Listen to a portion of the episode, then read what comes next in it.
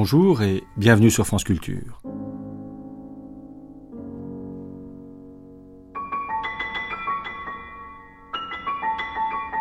Bergson, le cinéma de la pensée.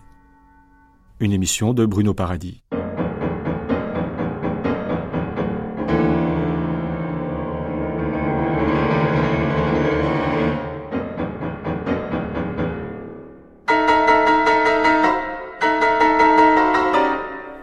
Cette semaine, à l'occasion du centenaire de la publication de l'évolution créatrice, la série d'émissions Les Grandes Traversées sera consacrée à Henri Bergson. Tous les jours, de 9h à 12h30, nous nous retrouverons afin d'esquisser un portrait philosophique de Bergson.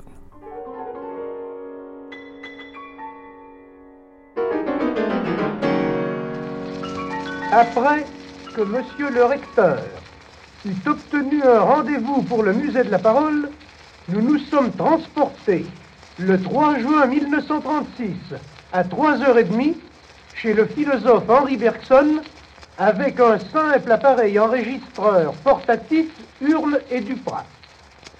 Monsieur Bergson nous a prié de noter en préface qu'il nous recevait dans son cabinet de travail où les infirmités de l'âge le confinaient car il allait atteindre 77 ans. Puis, notre appareil ayant fait quelques difficultés, nous enregistrâmes d'abord ce premier essai du grand philosophe.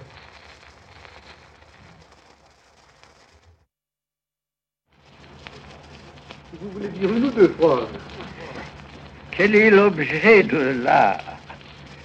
Si la réalité venait frapper directement nos sens et notre conscience, et si nous pouvions entrer en communication immédiate avec les choses et avec nous-mêmes, je crois bien que l'art serait inutile, ou plutôt que nous serions tous artistes, car notre âme vibrerait alors continuellement à l'unisson de la nature.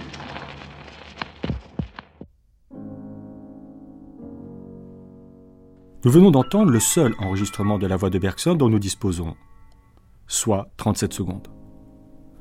Jusqu'à présent, cet enregistrement avait été présenté comme l'extrait d'une conférence faite par Bergson à la Sorbonne. Et comme le montre le début de l'archive.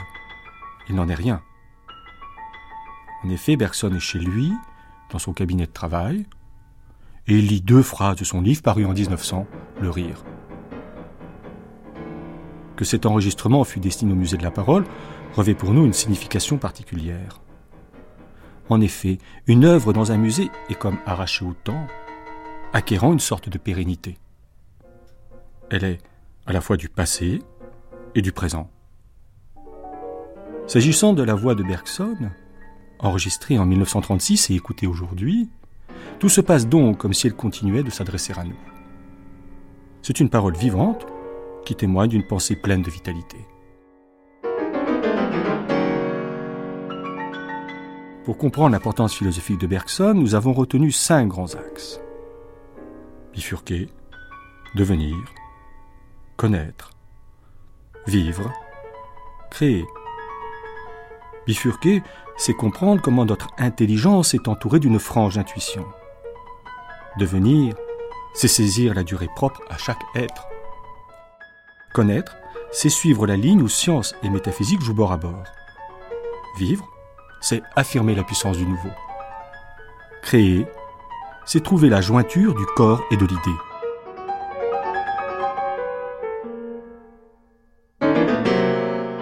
Pour les archives, nous écouterons ce qu'on appelle les grandes voix, témoignages d'amis ou de fidèles, mais aussi figures éminentes de la philosophie du XXe siècle. Les entretiens s'appuieront sur un texte privilégié. Demain, l'essai sur les données immédiates de la conscience. Mercredi, nous laisserons la place à l'office religieux du 15 août. Jeudi, les deux sources de la morale et de la religion. Vendredi, Matière et mémoire permettra de généraliser une lecture croisée des ouvrages de Bergson. Avec les documentaires, nous essaierons de mettre en perspective la philosophie de Bergson. Penser avec Bergson et à partir de Bergson.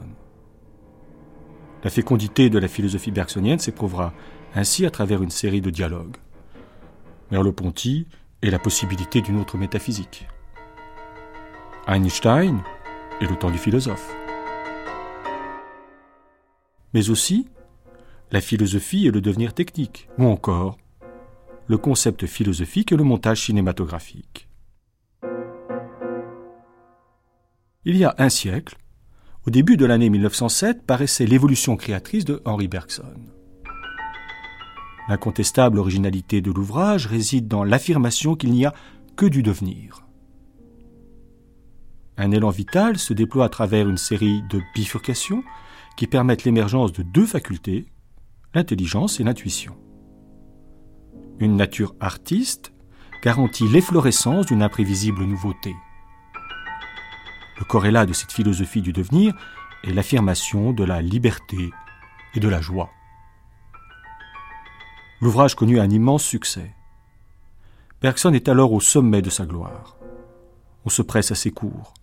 Ses ouvrages sont traduits en plusieurs langues. Sa réputation est internationale.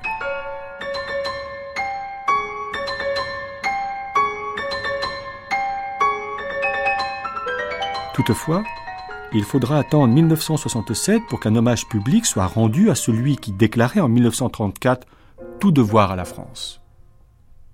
En ce point, l'histoire de Bergson n'est pas séparable de l'histoire et des événements du pays auquel il avait voué un amour quasi filial.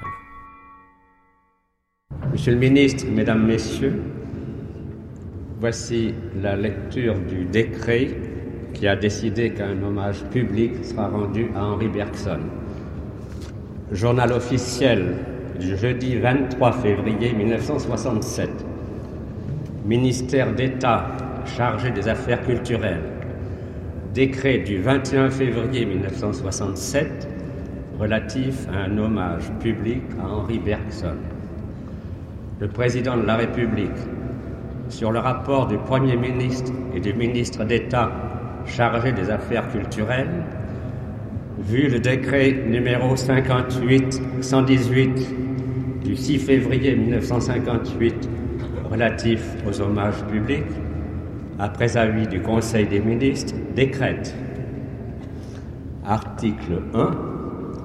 Une inscription sera apposée au Panthéon à la mémoire d'Henri Bergson. Article 2. Le Premier ministre et le ministre d'État chargés des affaires culturelles sont chargés, chacun en ce qui concerne, de l'exécution du présent décret qui sera publié au journal officiel de la République française, fait à Paris le 21 février 1967, signé Charles de Gaulle, Georges Pompidou, André Malraux.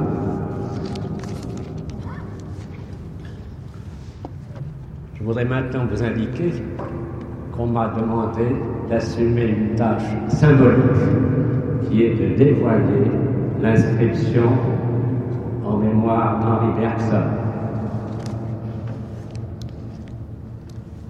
Monsieur André Villiers veut bien lire cette inscription pour ceux qui ne la voient pas ou ceux qui nous entendent de très loin.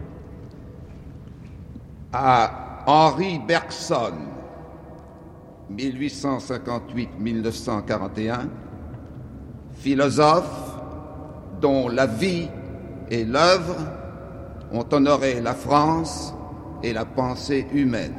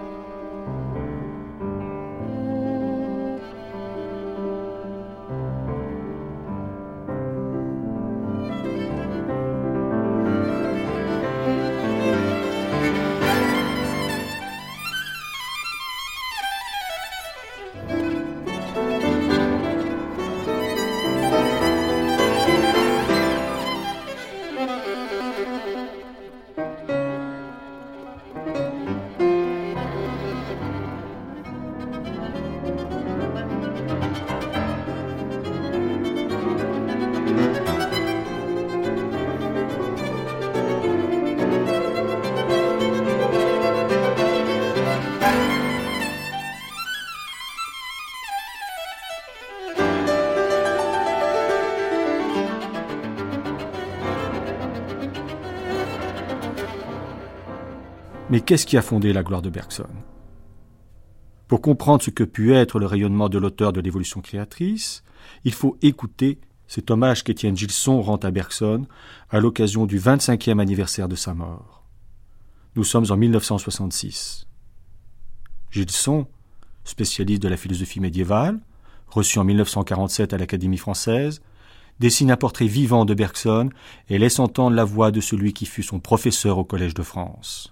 Je ne me propose de parler ni de l'œuvre, ni même de l'homme, mais seulement du professeur, de celui que j'ai entendu au Collège de France faire trente leçons en trente heures pour moi inoubliables, et dont le souvenir m'a pour jamais rendu difficile de penser à lui comme à l'auteur de livres célèbres, comme à l'écrivain philosophique, au style d'une élégance si parfaite, aux philosophes illustres, enfin, que tous ont connu. Non, non, le Bergson qui recouvre les autres dans ma mémoire, c'est bien celui qui reste pour moi le professeur de philosophie par excellence.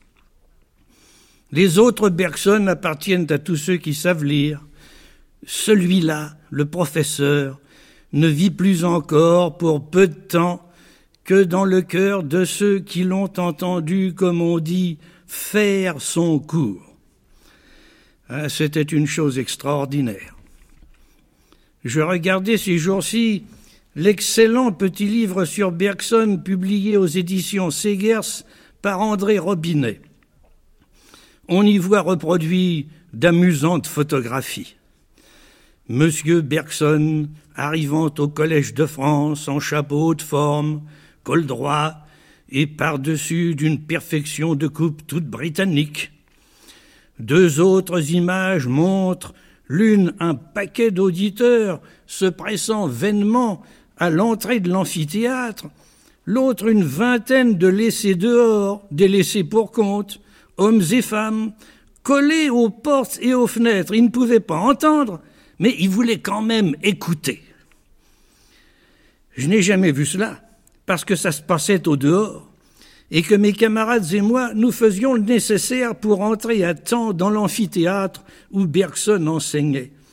Il fallait arriver une heure avant et assister à un cours d'économie politique dont le professeur n'a jamais manqué d'élèves, parce qu'on devait venir pour l'entendre d'abord, pour pouvoir ensuite, assis, écouter Bergson. Il y a soixante ans de cela. Mais je vois encore cet homme mince surgir lentement du fond de la salle et monter à son pupitre. Là, le visage immobile le regard tourné vers le dedans. Pendant une heure, il nous parlait, je devrais peut-être plutôt dire, il pensait devant nous à haute voix. Le livre sous la main s'il commentait un texte, mais sans une seule note s'il s'agissait d'exposer une doctrine. Et c'est ici que je voudrais préciser mes raisons d'admirer le professeur. Un bon professeur, c'est un professeur qui prépare bien ses leçons. Bergson préparait les siennes avec un soin scrupuleux. Chacune d'elles était une pièce de précision, mise au point dans ses moindres détails, et tout entière à la fois présente à son esprit. Cette année-là, il avait choisi comme sujet du grand cours, l'autre étant un commentaire des premiers principes de Spencer, l'effort intellectuel. Quinze leçons sur ce seul sujet. Chaque semaine apportait une leçon sur l'effort intellectuel selon un certain philosophe. Mène de Biran, par exemple, faisait une leçon. Wundt, William James, et ainsi de suite, chacun d'eux faisait une leçon jusqu'au quatorzième. La quinzième et dernière leçon fut réservée à l'exposé du même problème dans la doctrine d'un philosophe qui disait enfin je et qui était Bergson. Et voici à quoi je veux en venir. Quand j'ai lu plus tard l'essai publié par Bergson sur ce même sujet, il ne restait plus que la substance de la quinzième leçon.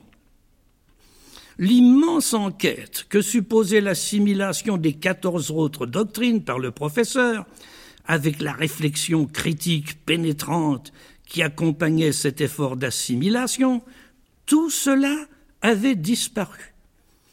Comme l'architecte ôte enfin l'échafaudage pour ne laisser que l'édifice achevé, Bergson congédiait l'armature laborieusement ajustée par le professeur et laissait enfin la parole au seul philosophe. Mais sans le professeur, il n'y aurait pas eu de philosophe. Cette leçon que j'ai apprise de mon maître Bergson il y a soixante ans de cela, c'est celle que je voudrais pouvoir transmettre à mon tour, afin que d'autres maîtres qui seront jeunes dans soixante ans, la mettent à profit. Mais on ne peut transmettre que le souvenir d'un exemple que lui seul pouvait donner. Pendant une heure, nous avions écouté cette voix égale, dont les variations les plus significatives étaient moins de ton que d'intensité. Nous étions soumis à ce charme étrange dont Platon dit qu'il agissait déjà sur les auditeurs de Socrate. Je crois savoir ce que c'était. Ce charme agit lorsqu'on n'entend pas des phrases, des mots, ni une parole, mais directement la pensée. Pendant une heure, Bergson pensait en nous, pour chacun de nous, et en quelque sorte à notre place, nous donnant ici l'illusion de participer à son intellectualité transcendante. Pour dire plus simplement les choses, pendant une heure, nous avions l'illusion d'être aussi intelligents que lui. C'était bien agréable. Ceux qui venaient de communier en Bergson sortaient alors, silencieux, ou n'échangeant que de rares paroles, un peu comme on sort d'un beau rêve, chacun se retrouvant délaissé par le Dieu, seul en face de soi-même, aux prises avec sa pauvreté. La grandeur de Bergson, nous l'avons mesurée chaque fois à la hauteur de notre retombée en nous-mêmes lorsque sa voix venait de se taire. Il y a vingt-cinq ans, que cette voix s'est tue pour toujours. Mais ceux qui l'ont jadis entendu ne peuvent y penser sans avoir le cœur gonflé de gratitude. Ils lui doivent d'avoir à certains moments vécu cette immortalité passagère mais réelle dont Aristote parle en termes voilés à la fin de son éthique à Nicomaque, lorsque l'esprit baigne pour quelques trop courts instants dans une lumière devenue sienne, mais dont il sait qu'elle vient de plus haut que lui. Ce visage de lumière, aux deux grands yeux ouverts sur une sorte de bec puissant, c'était l'oiseau d'Athéna lui-même.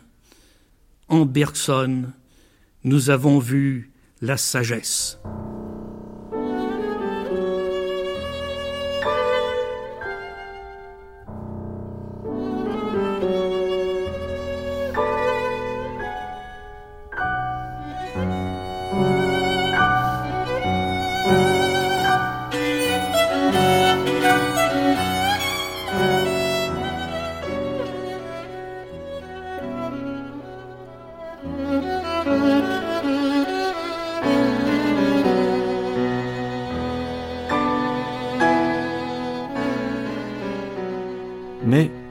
Comment Bergson, qui connut une telle gloire, a-t-il pu voir son aura décliner Seuls sont loin d'être les seuls. Les critiques issues de la phénoménologie auront joué leur rôle. C'est pourquoi l'archive que nous allons écouter est particulièrement émouvante. À l'occasion d'un hommage solennel à Bergson, organisé en 1959 par la Société française de philosophie, Maurice Merleau-Ponty laisse entendre la proximité existant entre sa propre démarche phénoménologique et la philosophie de Bergson. Monsieur le ministre, Excellences, Mesdames, Messieurs, il y a plus d'un paradoxe dans la fortune du bergsonisme. Ce philosophe de la liberté, disait Peggy en 1913, a eu contre lui le parti radical et l'université. Cet ennemi de Kant a eu contre lui le parti Action française.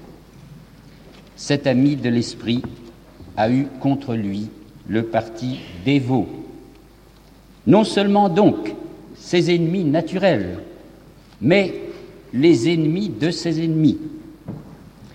Dans ces années où il semble avoir une prédilection pour des irréguliers comme Peggy et comme Georges Sorel, on pourrait presque décrire Bergson comme un philosophe maudit si l'on oubliait qu'à la même date, il était suivi passionnément depuis 13 ans par son auditoire du Collège de France, depuis 12 ans membre d'une académie et bientôt de l'Académie. La génération à laquelle j'appartiens n'a connu que le second Bergson, déjà retiré de l'enseignement et presque silencieux pendant la longue préparation des deux sources, déjà considéré par le catholicisme comme une lumière plutôt que comme un péril, déjà enseigné dans les classes par les professeurs rationalistes. Parmi nos aînés qu'il avait formés, sans qu'il y ait jamais eu une école bergsonienne, son crédit était immense. Il faut attendre la période récente pour voir paraître un post-bergsonisme ombrageux, exclusif, comme si l'on n'honorait pas mieux Bergson en admettant qu'il est à tous. Comment celui qui avait bouleversé la philosophie et les lettres a-t-il pu devenir cet auteur presque canonique? Est-ce lui qui a changé? Nous verrons qu'il n'a guère changé. Ou bien a-t-il changé son public? L'a-t-il gagné à sa propre hardiesse? La vérité est qu'il y a deux bergsonismes. Celui de l'audace, quand la philosophie de Bergson se battait, et, dit Peggy, se battait bien, et celui d'après la victoire. D'avance persuadé de ce que Bergson a mis longtemps à trouver, déjà fourni de concepts quand Bergson a fait lui-même les siens. Identifié à la cause vague du spiritualisme ou de quelque autre entité, les intuitions bergsoniennes perdent ici leur mordant. Elles sont généralisées, minimisées. Ce n'est plus là qu'un bergsonisme rétrospectif et de l'extérieur. Il a trouvé sa formule quand le père Sertilange écrivit que l'Église aujourd'hui ne mettrait plus Bergson à l'index. Non qu'elle revienne sur son jugement de 1914, mais parce qu'elle sait à présent comment l'œuvre devait finir. Bergson, lui, n'a pas attendu de savoir où son chemin conduisait pour le prendre, ou plutôt pour le faire. Il n'a pas attendu les deux sources pour se permettre matière-mémoire et l'évolution créatrice. Même si les deux sources corrigeaient les ouvrages condamnés, elles n'auraient pas leur sens sans eux. Elles ne seraient pas célèbres sans eux. C'est à prendre ou à laisser. On ne peut avoir la vérité sans les risques. Et le bergsonisme établit des formes Bergson. Bergson inquiétait, il rassure. Bergson, c'était un contact avec les choses. Le bergsonisme est un recueil d'opinions reçues. Bergson, c'était une conquête. Le bergsonisme défend, justifie Bergson. Il ne faudrait pas que les conciliations, les célébrations nous fissent oublier le chemin que Bergson a tracé seul et qu'il n'a jamais renié. Cette manière directe, sobre, immédiate, insolite de refaire la philosophie, de chercher le profond dans l'apparence et l'absolu sous nos yeux, Enfin, sous l'extrême bienséance, l'esprit de découverte, qui est la première source du bergsonisme. Comme il le disait à la fin de son cours de 1911 que recueillit la revue Les Études, la seule chose qu'il ait en fin de compte souhaité est d'avoir écrit des livres qui vivent. Or, ce témoignage-là, nous ne pouvons le rendre qu'en disant comment il est présent dans notre travail, dans quelle page de son œuvre, avec nos préférences et nos partialités, nous croyons, comme ces auditeurs de 1900, le sentir au contact de la chose. Il est philosophe d'abord par sa manière de retrouver toute la philosophie comme à son insu, en examinant un des principes de mécanique dont Spencer se servait sans rigueur. C'est alors qu'il s'aperçoit que nous n'approchons pas le temps en le serrant comme entre des pinces entre les repères de la mesure, qu'il faut au contraire, pour en avoir idée, le laisser se faire librement, accompagner la naissance continuelle qui le fait toujours neuf et en cela justement toujours le même. Son regard de philosophe a trouvé là autre chose et plus qu'il ne cherchait, car si le temps est cela, il n'est rien que je vois du dehors. Du dehors, je n'en aurai que la trace, je n'assisterai pas à la poussée génératrice. Le temps est donc moi. Je suis la durée que je saisis. C'est en moi la durée qui se saisit elle-même. Et dès maintenant, nous sommes à l'absolu. C'est parce que le contact est partiel qu'il est absolu. C'est parce que je suis pris dans ma durée que je la sais comme personne. C'est parce qu'elle me déborde que j'en ai une expérience que l'on ne saurait concevoir plus étroite ni plus proche. Le savoir absolu n'est pas survol, il est inhérence. C'est une grande nouveauté en 1889 et qui a de l'avenir de donner pour principe à la philosophie non un je pense et ses pensées immanentes, mais un être soi dont la cohésion est aussi arrachement. Et puisque c'est ici, avec une non-coïncidence que je coïncide, l'expérience est susceptible de s'étendre au-delà de l'être particulier que je suis. L'intuition de ma durée est l'apprentissage d'une manière générale de voir, le principe d'une sorte de réduction bergsonienne qui reconsidère toute chose sous l'aspect de la durée, et ce qu'on appelle sujet, et ce qu'on appelle objet, et même ce qu'on appelle espace, car on voit déjà se dessiner un espace du dedans, une extension, qui est le monde où Achille marche. Il y a des êtres, des structures comme la mélodie, qui ne sont rien qu'une certaine manière de durer. La durée n'est pas simplement changement, devenir, mobilité. Elle est l'être au sens vif et actif du mot.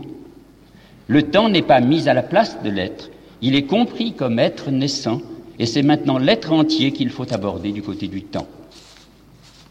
On le vit bien quand parut Matière et Mémoire, ou du moins on aurait dû le voir. Mais le livre surpris parut obscur.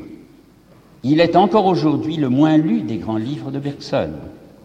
C'est pourtant là que le champ de l'intuition, que la pratique de l'intuition, veux-je dire, et le champ de la durée s'élargissent d'une manière décisive.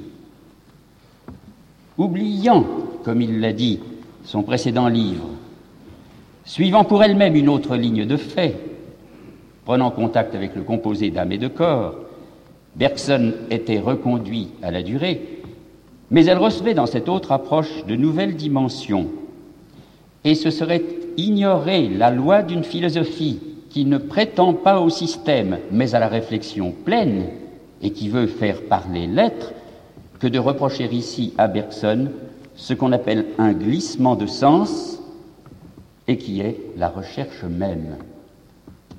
Désormais, la durée est le milieu où l'âme et le corps trouvent leur articulation.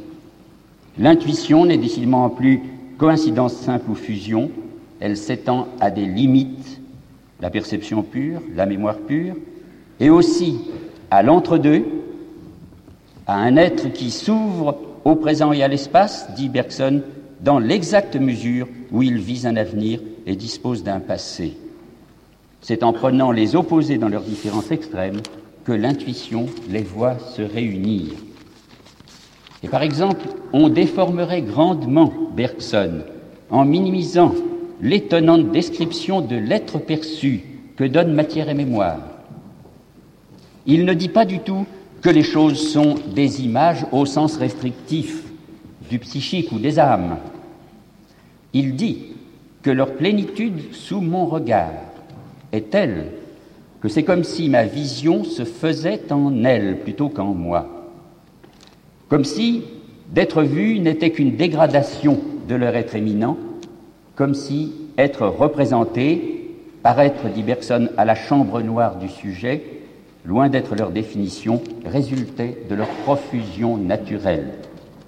Jamais encore on n'avait établi ce circuit entre l'être et moi, qui fait que l'être est pour moi spectateur, mais qu'en retour, le spectateur est pour l'être.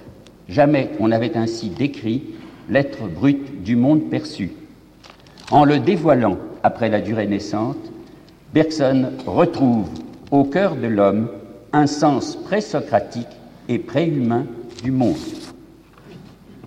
La perception est chez lui l'ensemble de ces puissances complémentaires de l'entendement, comme il devait dire, qui sont seules à la mesure de l'être et qui, nous ouvrant à lui, s'aperçoivent, disait-il encore, elles-mêmes à l'œuvre dans les opérations de la nature. Si seulement nous savons percevoir la vie, l'être de la vie va s'avérer du même type que ces êtres simples et individus dont les choses, sous nos yeux, plus vieilles que tout le fabriqué, nous ont offert le modèle et l'opération de la vie va nous apparaître comme une sorte de perception. Quand on constate que la vie monte par de longs préparatifs un appareil visuel sur une ligne d'évolution et quelquefois sur des lignes d'évolution divergentes, on croit voir un geste unique comme celui de ma main pour moi derrière les détails convergents et la marche à la vision dans les espèces se suspend à l'acte total de vision tel que l'avait décrit matière et mémoire. Bergson s'y réfère expressément. C'est lui, dit-il, qui descend plus ou moins dans les organismes.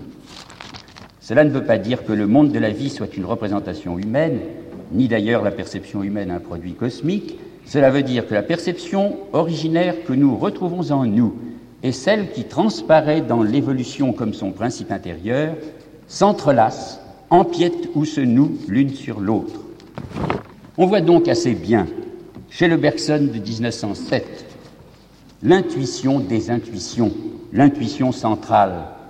Et elle est loin d'être, comme on l'a dit injustement, un je ne sais quoi, un fait de génialité incontrôlable.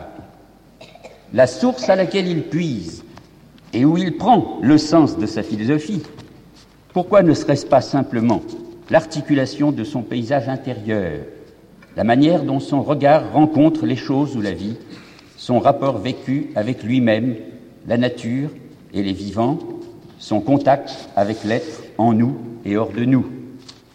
Et pour cette intuition inépuisable, la meilleure image médiatrice n'est-elle pas le monde visible et existant lui-même tel que le Matière et Mémoire Même quand il passera à la transcendance par le haut, Bergson ne pensera pouvoir y accéder que par une sorte de perception.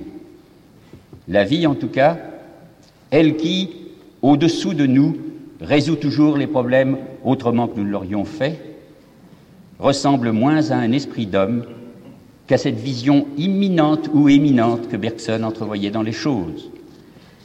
L'être perçu est cet être spontané ou naturel que les cartésiens n'ont pas vu parce qu'ils cherchaient l'être sur fond de néant et que, dit Bergson, pour vaincre l'inexistence, il leur fallait le nécessaire. Lui décrit un être préconstitué, toujours supposé à l'horizon de nos réflexions, toujours déjà là pour désamorcer l'angoisse et le vertige sur le point de paraître.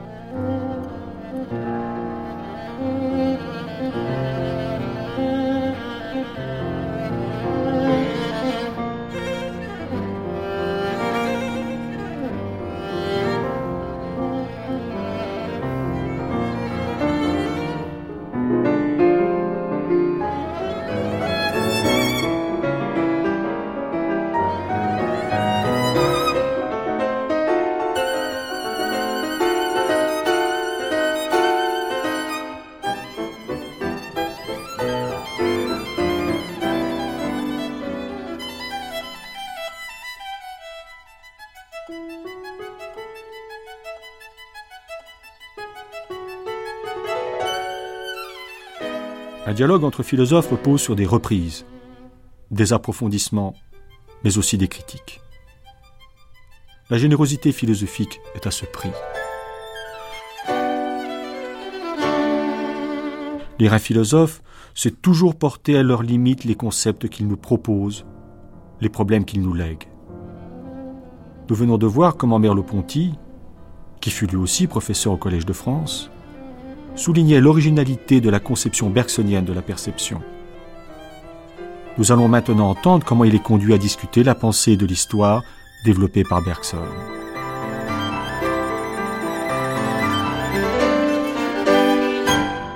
C'est vraiment une question de savoir pourquoi il n'a pas pensé l'histoire du dedans comme il avait pensé la vie du dedans. Pourquoi il ne s'est pas mis là aussi à la recherche des actes simples et indivis qui, pour chaque période ou chaque événement, font l'agencement des faits parcellaires, en posant que chaque période est tout ce qu'elle peut être, un événement entier, tout en actes, et que le pré-romantisme, par exemple, est une illusion des post-romantiques, Bergson semble décliner une fois pour toutes cette histoire des profondeurs. Peggy, pourtant, avait cherché à décrire l'émergence de l'événement, quand quelques-uns commencent et que d'autres répondent, et aussi l'accomplissement historique, la réponse d'une génération à ce qui fut commencé par une autre.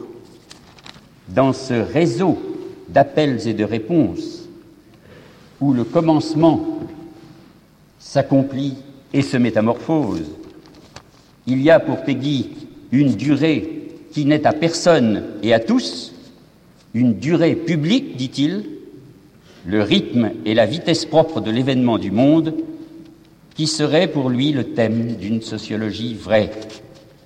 Il avait donc prouvé par le fait qu'une intuition bergsonienne de l'histoire est possible. Mais Bergson, qui disait de Peggy en 1915 qu'il avait connu sa pensée essentielle, ne l'a pourtant pas suivi sur ce point. Il n'y a pas chez Bergson de valeur propre de ce que Peggy appelait l'inscription historique, ni de générations appelantes et de générations répondantes. Il n'y a qu'un appel héroïque de l'individu à l'individu, une mystique sans corps mystique, il n'y a pas pour lui un unique tissu où le bien et le mal tiennent ensemble. Il y a des sociétés naturelles trouées par les irruptions de la mystique. Pendant les longues années où il prépare les deux sources, il ne semble pas s'être imprégné de l'histoire comme il s'était imprégné de la vie. Il n'a pas trouvé à l'œuvre dans l'histoire, comme autrefois dans la vie, des puissances complémentaires de l'entendement en intelligence avec notre durée propre.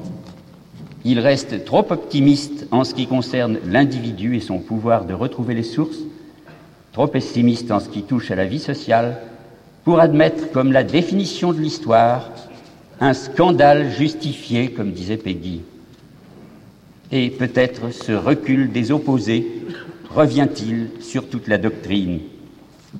Si décidément il n'y a pas pour Bergson de mystère de l'histoire au sens de Peggy, s'il ne voit pas comme Peggy les hommes impliqués les uns dans les autres, s'il n'est pas sensible à la présence prévenante des symboles autour de nous et aux échanges profonds dont ils sont le véhicule, si par exemple il ne trouve aux origines de la démocratie que son essence évangélique et le christianisme de Kant et de Rousseau, cette manière qu'il a de couper court à certains possibles et d'arrêter le sens dernier de son œuvre doit exprimer une préférence foncière, elle fait partie de sa philosophie, et nous devons chercher pour finir à la comprendre.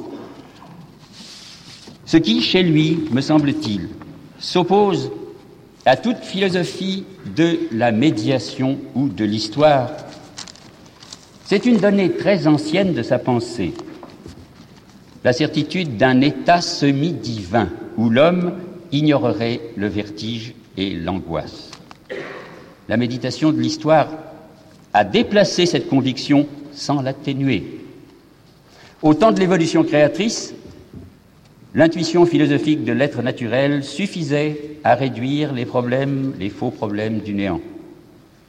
Dans les deux sources, l'homme divin est devenu, dit-il, inaccessible, mais c'est toujours sur lui que Bergson met en perspective l'histoire humaine. Le contact naturel avec l'être, la joie, la sérénité, j'ajouterai le quiétisme, reste essentiel chez Bergson. Ils sont seulement reportés de l'expérience en droit généralisable du philosophe à l'expérience exceptionnelle du mystique, qui ouvre sur une autre nature, sur une seconde positivité, illimitée celle-là. C'est le dédoublement de la nature en une nature naturante et une nature naturée irréconciliée qui accomplit dans les deux sources la distinction de Dieu et de son action sur le monde, restée virtuelle dans les ouvrages précédents. Bergson ne disserte pas Dieu ou la nature, mais s'il ne le dit pas, c'est que Dieu est chez lui une autre nature. Au moment même où il dégage définitivement la cause transcendante de sa délégation terrestre, c'est encore le mot de nature qui vient sous sa plume. En Dieu se concentre finalement tout ce qu'il y avait de vraiment actif et créateur dans le monde, qui finalement n'est plus qu'arrêt ou que chose créée. Mais le rapport de l'homme avec cette surnature reste le rapport direct que les précédents livres trouvaient entre l'intuition et l'être naturel. Il y a l'acte simple qui a fait l'espèce humaine, il y a l'action simple et simplifiante de Dieu dans le mystique, il n'y a pas d'acte simple qui instaure le domaine de l'histoire et du mal. Ce n'est vraiment que l'entre-deux. L'homme est fait de deux principes simples plutôt qu'il n'est double. Et l'histoire, oscillante entre la nature naturée et la nature naturante, n'a pas de substance propre. Certes, elle n'est pas maudite, L'univers reste une machine à faire des dieux, et cela n'est pas impossible, après tout, puisque la nature naturée a sa source dans la nature naturante. Mais si un jour la machine à faire des dieux réussit ce qu'elle a toujours manqué, ce sera comme si la création arrêtée se remettait en marche. Rien n'annonce ce grand printemps. Nous ne lisons nulle part, et pas même en énigme, deux signes qui l'annoncent et qui réunissent nos deux natures. Le mal et l'échec n'ont pas de sens. La création n'est pas un drame qui va vers un avenir, c'est plutôt un effort enlisé et l'histoire humaine un expédient pour remettre en mouvement la masse. De là, une philosophie religieuse extraordinaire, à vrai dire, très personnelle et, à certains égards, très chrétienne, L'expérience mystique éprouve l'invasion consentie d'un être qui peut immensément plus qu'elle, dit Bergson. Ne disons pas même d'un être tout-puissant. L'idée du tout, dit Bergson, est aussi vide que l'idée de néant, et le possible reste pour lui l'ombre du réel. Le Dieu de Bergson est immense plutôt qu'infini, ou encore il est un infini de qualité. Il est l'élément de la joie ou l'élément de l'amour au sens où l'eau et le feu sont des éléments. Comme les êtres sensibles et les êtres humains, il est un rayonnement et non pas une essence. Il est un être singulier comme l'univers, un immense ceci. Et Bergson a tenu jusqu'en théologie sa promesse d'une philosophie faite pour l'être actuel et qui ne s'applique qu'à lui. Si l'on entre, dit-il, dans la computation de l'imaginaire, il faut avouer que l'ensemble eût pu être très supérieur à ce qu'il est. Personne ne fera que la mort de quelqu'un soit une composante du meilleur monde possible. Mais ce ne sont pas seulement les solutions de la théodicée classique qui sont fausses, ce sont ces problèmes qui n'ont pas de sens dans l'ordre où Bergson se place et qui est celui de la contingence radicale. Il ne s'agit pas ici du monde conçu ou de Dieu conçu, mais du monde existant et de Dieu existant. Et ce qui, en nous, connaît cet ordre-là, est au-dessous de nos opinions et de nos énoncés. Personne ne fera, dit Bergson, que les hommes n'aiment pas leur vie, si misérable qu'elle soit. Ce jugement vital met la vie et met Dieu en deçà des accusations comme des justifications. Et si l'on demandait à comprendre comment la nature naturante a pu produire une nature naturée où elle ne se réalisait pas vraiment, pourquoi, au moins provisoirement, l'effort créateur s'est arrêté, quel obstacle il a rencontré? Et comment un obstacle pouvait être insurmontable pour lui, Bergson conviendrait, réserve faite des autres planètes où la vie a peut-être mieux réussi, que sa philosophie ne répond pas à ce genre de questions, mais c'est aussi qu'elle n'a pas à les poser, étant finalement non pas une genèse du monde, non pas même, comme elle a failli l'être, intégration et différenciation, mais le repérage délibérément partiel, discontinu et presque empirique de certains foyers d'être.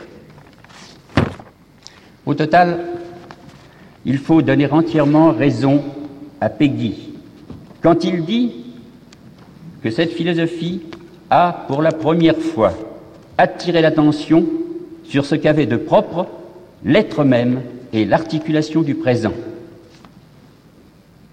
L'être naissant, dont aucune représentation ne me sépare, qui contient par avance les vues, même discordantes, même incompossibles, que nous pouvons en prendre, qui se tient debout devant nous, plus jeune et plus vieux que le possible et que le nécessaire, et qui, une fois né, ne pourra jamais cesser d'avoir été et continuera d'être au fond des autres présents, on comprend qu'au début du siècle, les livres qui redécouvraient cet être-là et ses pouvoirs aient été ressentis comme une renaissance, une délivrance de, de la philosophie, et leur vertu, à cet égard, est intacte. Il aurait été beau que le même regard des origines se reportât ensuite sur les passions, les événements, les techniques, le droit, le langage, la littérature, pour en trouver le spirituel propre, en les prenant comme monument et prophétie d'un homme hiératique, chiffre d'un esprit interrogatif. Bergson croyait à la constatation et à l'invention, il ne croyait pas à la pensée interrogative. Mais dans cette restriction même de son champ, il est exemplaire par sa fidélité à ce qu'il a vu. Dans les conversations religieuses des dernières années, où sa philosophie se trouvait, à titre d'apport expérimental et d'auxiliaire bénévole, encadrée dans l'ensemble thomiste, comme s'il n'était pas clair que quelque chose d'essentiel se perd quand on y ajoute ce qui, pour ma part, me frappe, c'est la tranquillité avec laquelle Bergson, au moment même où il donnait au catholicisme un assentiment personnel et une adhésion morale, maintient en philosophie sa méthode. Après avoir strictement gardé sa ligne dans les orages, il l'a tenue dans les réconciliations finales.